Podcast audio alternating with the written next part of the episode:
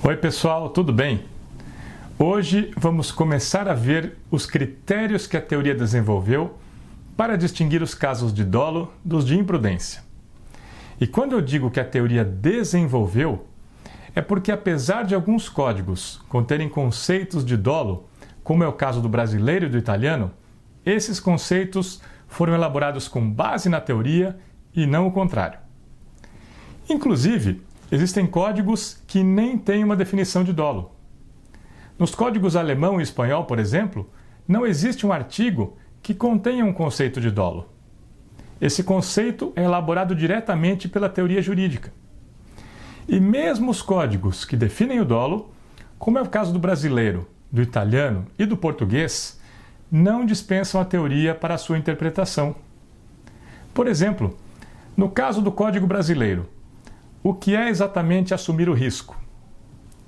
Que risco é esse? Como se assume esse risco? Tudo isso é definido pelas teorias do dolo. Então, vamos ver quais são essas propostas teóricas.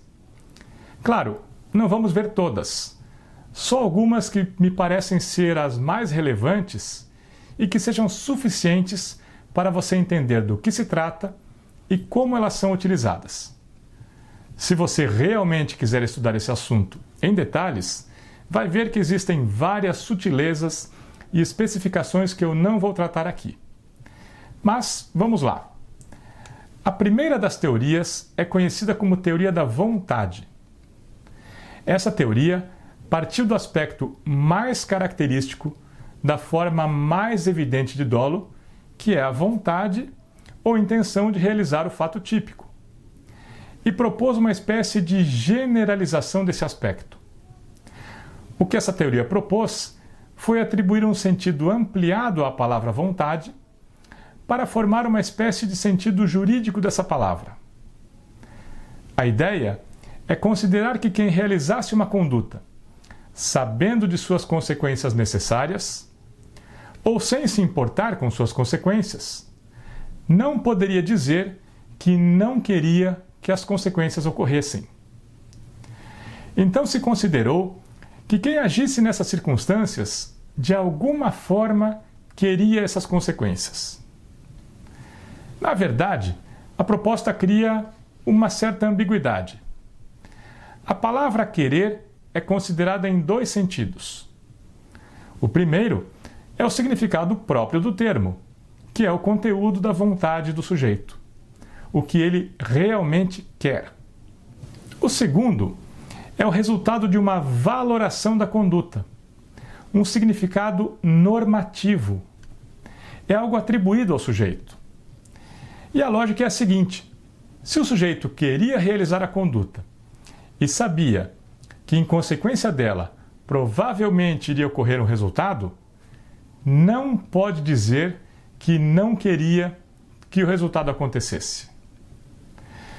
Então não se considera exatamente o que o sujeito queria, e sim o que ele não pode dizer que não queria.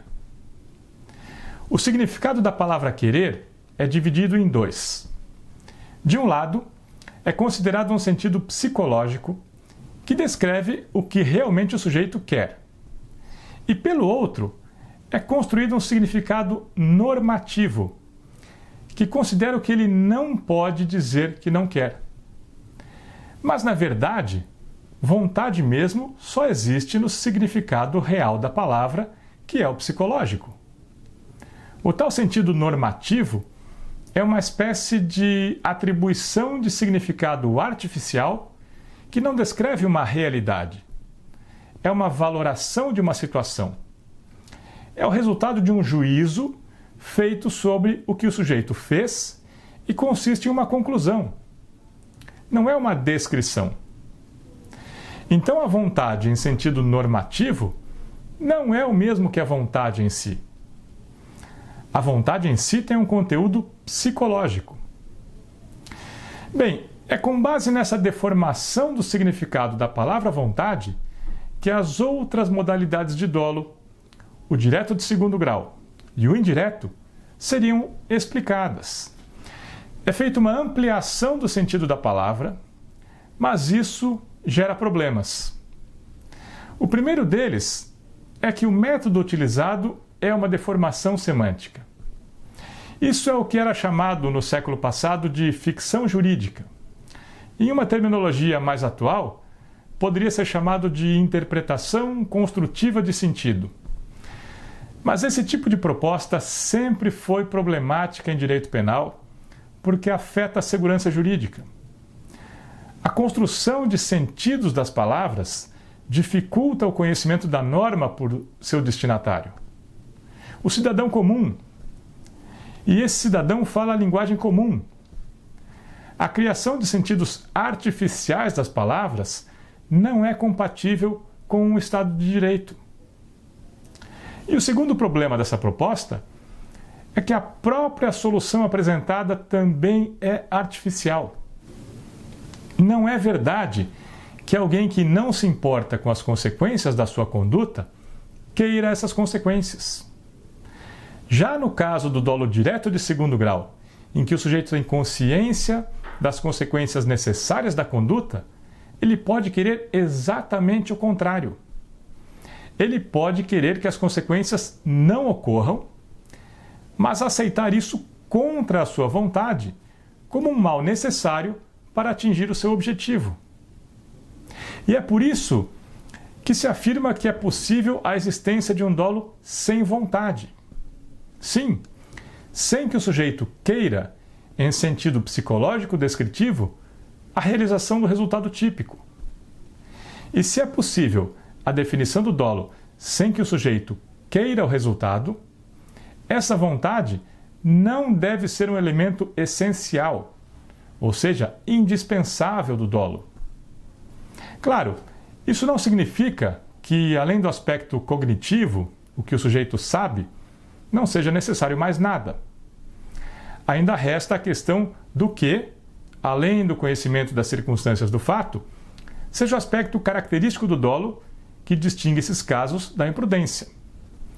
A afirmação de que é possível o dolo sem uma vontade somente significa que a vontade, em seu sentido próprio, descritivo psicológico não é um aspecto indispensável do dolo. Ou seja, que para classificar a conduta como dolosa, não é necessário que o sujeito queira a realização do resultado típico. É só isso. Mas voltando à teoria da vontade. Como a atribuição de um sentido artificial à palavra vontade não é um critério adequado para explicar as outras formas de dolo, foi elaborada uma outra proposta que pretendeu substituir a teoria da vontade. Essa proposta é conhecida como teoria da indiferença ou do consentimento. E nós vamos ver o que ela propõe no próximo episódio. Até lá!